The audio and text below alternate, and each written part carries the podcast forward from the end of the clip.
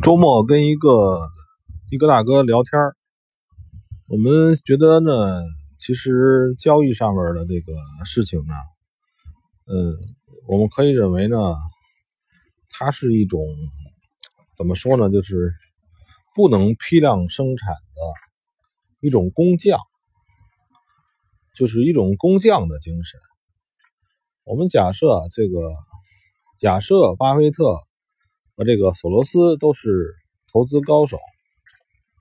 如果说他们可以把自己的东西传授给另外一个人的话，那这个世界上就乱了，对吧？就是哪怕甚至于啊，这个这个交易这个事儿呢，也不像说以前我们看的那个，我们看的那个，就是金庸的。小说里边的那个那种说法有什么秘籍？有什么秘籍？因为现在这个时代呢，信息非常透明，而且想保守什么样的秘密啊，呃，也挺难的。实际上，如果有那样的一本书，那么一种知识，能够让你学到了之后，你就成为投资大师，就能成为，就是。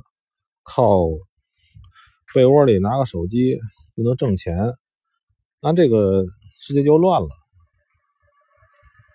对吧？甚至咱们可以讲呢，就是它是可以用现在比较流行的一个词儿来讲，投资呢是一种匠人精神，就是说像木木匠是吧？铁匠、钓鱼。呃，各种东西，它是一个手艺活是是一种匠人。匠人和手艺的特点呢，就是它是一个熟能生巧，不可复制，不可复制啊！记得就这一点，就不可复制，这个是很重要的一点。呃，交易员是绝对不能复制的，是复制不了的。如果能复制，早就复制了。如果有什么情况能听别人姐儿讲课、看几本书，你就成为盈利的盈利者，哪怕赢一点点儿，那也很难。呃，所以就是说，我现在这个这个音频呢，我的想法是告诉大家，它就是一个手艺活就是一个工匠精神。嗯，你可以就是反证一下，假如说交易不是一个工匠，不是一个工匠精神的东西，那那怎么了？那世界就乱了，是吧？你花点钱买本书，你学吧学吧习，你就赚钱了。但是总有人亏钱吧，总会守恒吧？什么交易所、证券交易所、什么外汇交易所。外汇没交易所，就是这各种这个金融市场，它是一个守恒的呀，有人亏就有人赚啊，所以它一定是没有一定的常规，能够大批量的复制交易者这回事儿，这回事儿压根儿就没有。所以我劝呢，就是各位呢，如果说听我的音频，你就听听，然后呢，呃，关键还是要自己的。悟性和自己的熟练程度，这里边呢，咱们举个例子，就是一个木匠活一个木匠活呢，做木匠的，他确实需要各种工具。前面我讲的 E A 呢，E A 也是一种工具而已。有了这个工具，也还是打造不出来，呃，像这个鲁班这样的那个、那个、那个漂亮活原因呢？那个东西只是个工具，甚至于说所有的东西都是工具。你现在找了一个电脑，弄个四屏、四个屏幕分屏，我呢就是个手机看这个交易，但不认不一定我比你的交易次，因为那那些东西都是工具而已。就是在工具层面呢，关键是自己使的舒服。对吧？你给我一个小锤子，哎，你不如你给我一个，给我一个大锤子，咱们干细活没用。嗯，其实我这么说呢，可能也打破了，也会让比很多人的梦想所破灭。很多人认为呢，这个通过跟某些大师、高手的那块学习，你就有所长进，真的不一定。除非呢，你是拜到那个人门下去。前提是你那个大师真的是靠这个东西能活着。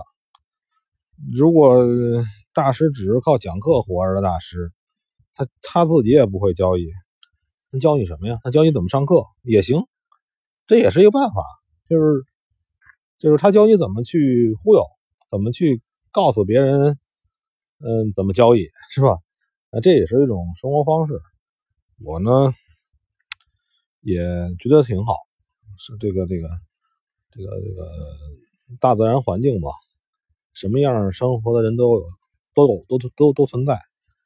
嗯，你看看那个世界上传说这些交易大师们，自己也是有徒弟的。那哪个徒弟牛逼了，是吧？哪个徒弟厉害了？因为有人说法，这个所有的交易员啊都是野生的，就是。你学他就完了，对吧？因为你长得跟他不一样，你的脑子结构跟他不一样，你的习惯、你的生活习惯跟他不一样，所以学不会。呃，除非你完全就是 完全复制，又不可能。你跟他不是一个基因，父亲和儿子基因也不是一个基因，就你就没你就没有那块料。所以呢，就是你要按照他的方式来做，这个我还是觉得有一句话挺好的，就是什么，呃，乳之蜜糖，彼之毒药。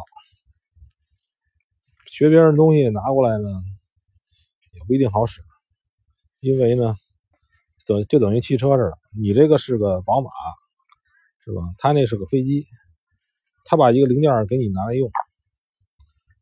是吧？说是你这宝马车也很牛逼，他那个飞机也很牛逼，你们俩件能这个这个配件能通能通用吗？是吧？呃，我还觉得其实对交易者有有帮助的，就是说破除一切的迷信，别相信别人，自己来自己悟道，自己熟练。像这个以前说那个卖油翁似的，就那么个动作，就是拿那个手啊往那壶里倒油，那个那个卖油翁，记得大家大家都高中的时候还是初中的时候学那古文，有什么？你你你你找本书来，你看看学学习，你能把这油倒进去吗？是吧？那种技巧的活就是我认为啊，这个这个这个这个像外汇交易、期货交易、股票交易。所有的这些活儿，他他都都是一个熟练的熟练工。呃，很多人是还没熟练呢，先把本赔光了，对吧？先把本赔光了，那个以后呢就会鄙视这个行业，觉得这个行业完全是骗人的，谁都赚不到钱，是吧？呃，这样人这样人大有人在。其实，你你要给自己充分的练习的机会，呃。你看，你上个学还要上几年呢，你还能出来打工呢？你怎么说？你这个，你想交易就是花个一两年时间，而且还是兼职，你就想挣钱，这不是胡闹吗？对吧？